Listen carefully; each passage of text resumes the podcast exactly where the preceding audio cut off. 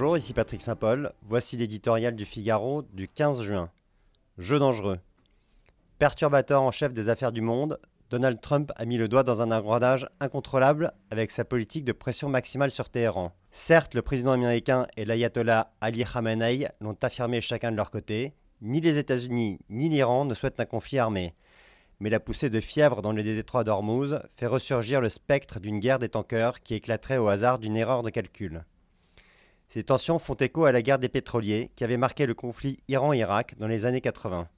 Ronald Reagan était intervenu, frappant des navires iraniens pour les empêcher de perturber le commerce mondial de brut.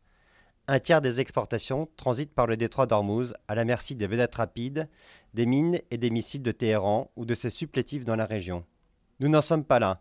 À ce stade, les alliés européens de Washington restent d'ailleurs prudents quant à une implication de l'Iran dans les attaques jeudi contre les tankers norvégiens et japonais.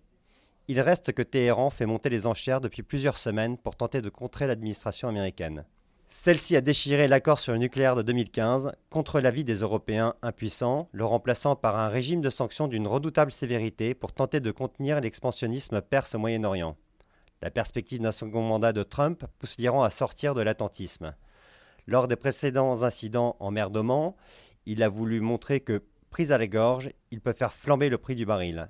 Téhéran flirte aussi avec les limites de l'accord nucléaire pour renforcer ses positions dans l'hypothèse d'une reprise des négociations. Trump pensait rééditer avec l'Iran le coup porté face à Kim Jong-un, forcé de négocier par les menaces du président. Mais l'Iran n'est pas la Corée du Nord. Les complexités du régime iranien rendent l'issue de la partie incertaine. Ce jeu d'échecs est d'autant plus risqué que les faucons de l'administration américaine tentent de pousser leur avantage avec, pour allier objectif, les durs du régime iranien.